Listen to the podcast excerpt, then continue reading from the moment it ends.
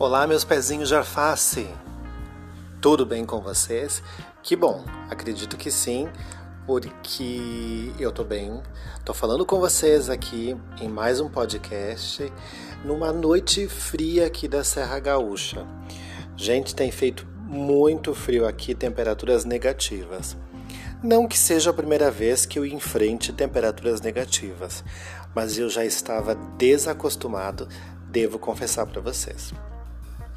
Queridos, hoje então eu vou falar de um outro personagem uh, que permeia ali uh, o intelecto de quem viu televisão nos anos 70, 80 e 90 e também nos anos 2000, quando o nome dele era bastante citado, principalmente quando se falava entre os bambambãs, entre os poderosos da TV Globo a Vênus Platinada, a maior emissora de TV do Brasil, uma das maiores emissoras de TV do mundo, sucesso internacional com suas novelas, emissora dos grandes elencos e a mais competitiva emissora e vingativa do Brasil também.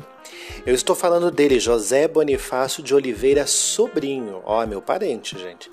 José Bonifácio de Oliveira Sobrinho é conhecido mais como Boni. Ele que nasceu em Osasco em 1935 e ficou conhecido como publicitário, como empresário e também como diretor de televisão, né? Ele então que foi uh, diretor-geral da Rede Globo de televisão e ele é dono da Rede Vanguarda, que é uma afiliada, claro, à Rede Globo. Ele é filho de Orlando de Oliveira, que era um dentista que tocava violão e cavaquinho no Conjunto Regional de Armandinho na Rádio Cultura de São Paulo.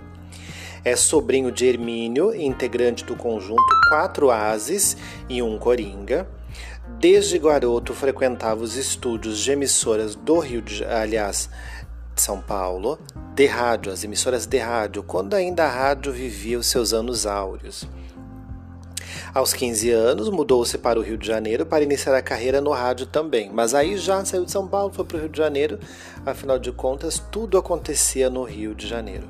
Recomendado por um tio, conseguiu um estágio como ajudante de Dias Gomes então diretor da Rádio Clube do Brasil, Dias Gomes, que foi um dos grandes autores de novelas também uh, no Brasil, um grande nome da televisão brasileira e começou o sucesso no rádio, minha gente. Tempos depois, Dias Gomes o encaminhou para um curso de rádio promovido pela Prefeitura da cidade do Rio, que era um curso que acontecia lá na Fundação, uh, na Rádio Roquete Pinto, né, que depois viria a ser a Fundação Roquete Pinto também onde teve as primeiras noções de locução e redação. Locução e redação. Em 1950 foi contratado como redator do programa Clube Juvenil Todd da Rádio Nacional. Tudo tinha o nome do patrocinador, só para você ter uma ideia, Todd, né? Por isso que existia o, o, jornal com patrocínio da Shell, existia o outro com patrocínio de não sei o que, e assim foi até as emissoras garantirem os intervalos comerciais e os programas ganharem as suas identidades.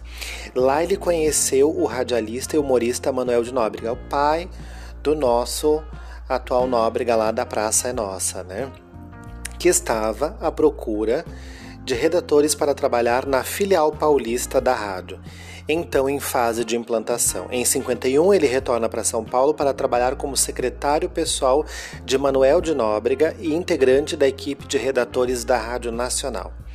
Mas foi em 53 que esse jovem de 17 anos aceitou o convite para trabalhar na Rádio Tupi e depois, mais tarde, na TV Tupi, dirigida por Demerval Costali e Cassiano Gabus Mendes.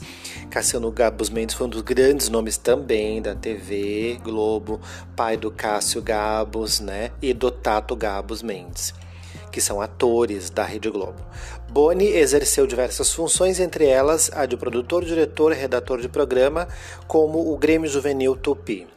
Depois ele vai então para a TV Paulista trabalhar como assistente do redator artístico, aliás, do diretor artístico da emissora, o Roberto Corte Real, também pai de um outro uh, famosíssimo que era o Ricardo Corte Real, que fez vários programas, entre eles na Band o Supermarket. Quem viveu os anos 90 sabe do que eu estou falando. O Supermarket era um programa onde as pessoas primeiro participavam de provas para ganhar tempos e depois com esse tempo eles tinham que encher os carrinhos no supermercado. Era um programa das tardes, né? O Roberto era pai do Ricardo Corte Real. A situação econômica da emissora, entretanto, estava muito ruim e por isso no mesmo ano ele foi para a TV Bandeirantes. Então ele sai da TV Paulista e vai para a TV Bandeirantes, a mesma Bandeirantes que conhecemos até os dias atuais. Em 55 tornou-se chefe do departamento de rádio e televisão uh, da agência de publicidades uh, Lintas Propaganda, onde trabalhou ao lado de Rodolfo Lima Mastersen, então Lintas Propaganda, e onde ele trabalhou com José Escatena e Maria Augusta Barbosa de Matos, a Guta, como ela era conhecida, que mais tarde viria a coordenar o elenco da Rede Globo no Rio de Janeiro. Então, os caminhos sempre foram levando ele para o caminho do Rio. Ele volta para São Paulo, mas ele vai ter que acabar no Rio de Janeiro. Nessa época foi o diretor de propaganda da gravadora RGE, lançando discos de artistas como Maísa e Chico Buarque, entre outros. Em 57, depois de passar por um treinamento na agência de publicidade da uh, eh, J.W. Thompson, no Reino Unido, e na NBC em Nova York, ele assume a direção da Lynx Filmes, a primeira empresa de filmes comerciais para a televisão, e ele exerce essa função até 1959. Enfim, ele vai virar um homem da multipropaganda, ele vai passar pelo grupo Alcântara Machado, Rádio Bandeirantes, ProM e TV Rio, onde em 62 ele assume a direção artística da Bandeirantes e ele criou e depois vendeu sua própria agência de propaganda, a ProM Publicidade e Mercadologia. Também naquele ano ele trabalha na TV Rio a convite do Walter Clark, de quem já era amigo lá da época da uh, Lintas Propaganda, que Walter Clark também é um dos grandes nomes da TV Globo. E aí ele volta para a TV Tupi depois de uma passagem pela TV Excelsior, que eu já falei num dos meus podcasts aqui. E enfim ele chega, né? Quando Walter Clark fez um convite a Boni em 67 e desta vez para que ele ocupasse a chefia da direção de programação e produção da Rede Globo de televisão era uma oportunidade de tentar mais uma vez criar uma rede nacional de televisão. A ideia da, da rede era viabilizar, né, uh, ou ser viabilizada em 69, quando a Embratel inaugura então o sistema de microondas para a televisão. O marco efetivo do início da Rede Globo foi a estreia em setembro daquele ano do Jornal Nacional, primeiro programa regular transmitido ao vivo para todo o país.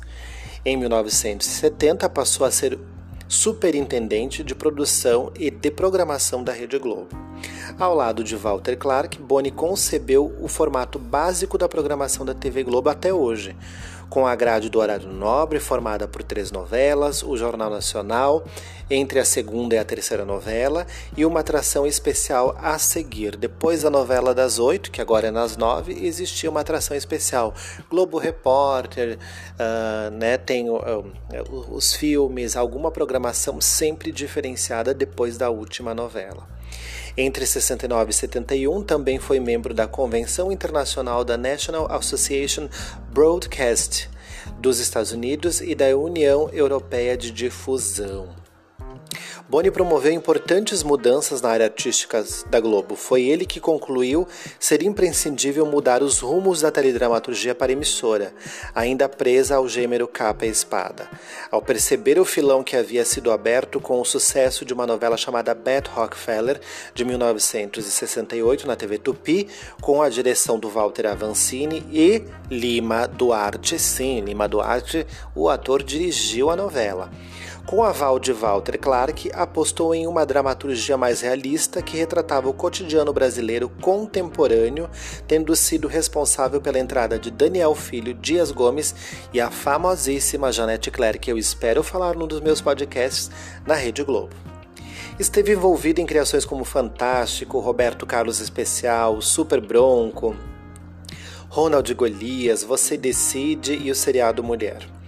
Né? Chegou até a escrever letras dos temas de abertura de vários programas, programas como Fantástico e das novelas Que Rei Sou Eu, Tieta e enfim.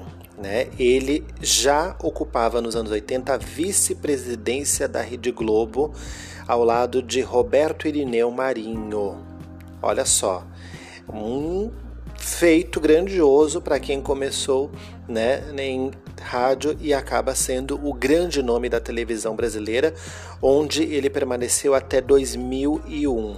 E depois, em 2013, aí sim ele passa com os seus quatro filhos para a Rede Vanguarda, afiliada à Rede Globo, lá no Vale do Paraíba, em São Paulo. Né? Ele já foi agraciado com a Ordem do Ipiranga, né, pelo estado de São Paulo, pelos seus grandes feitos e a sua grande contribuição ao rádio e à televisão, em especial à Rede Globo, onde seu nome foi muito conhecido. Não há quem não ouvisse falar a própria Xuxa e outros grandes nomes quando precisavam ser convidados para irem a outras emissoras, eles sempre diziam, né? O Dr. Roberto Marinho não deixa ou o Boni não deixa. O meu podcast de hoje, nessa noite fria, traz um nome peculiar aos ouvidos de quem viveu os idos dos anos 80 e 90, Boni, que ainda existe, porque ele ainda está vivo, né? E sem dúvida nenhuma eu trarei mais notícias sobre televisão, cultura, entretenimento, lazer, muitas coisas que permeiam o mundo da informação. E não custa a gente ficar sabendo o que aconteceu ontem e o que está acontecendo hoje é que eu não aguento mais falar de Covid, política e outros afins. Então eu trago informação para vocês. Beijos, meus queridos, meus pezinhos de arface e sucesso sempre!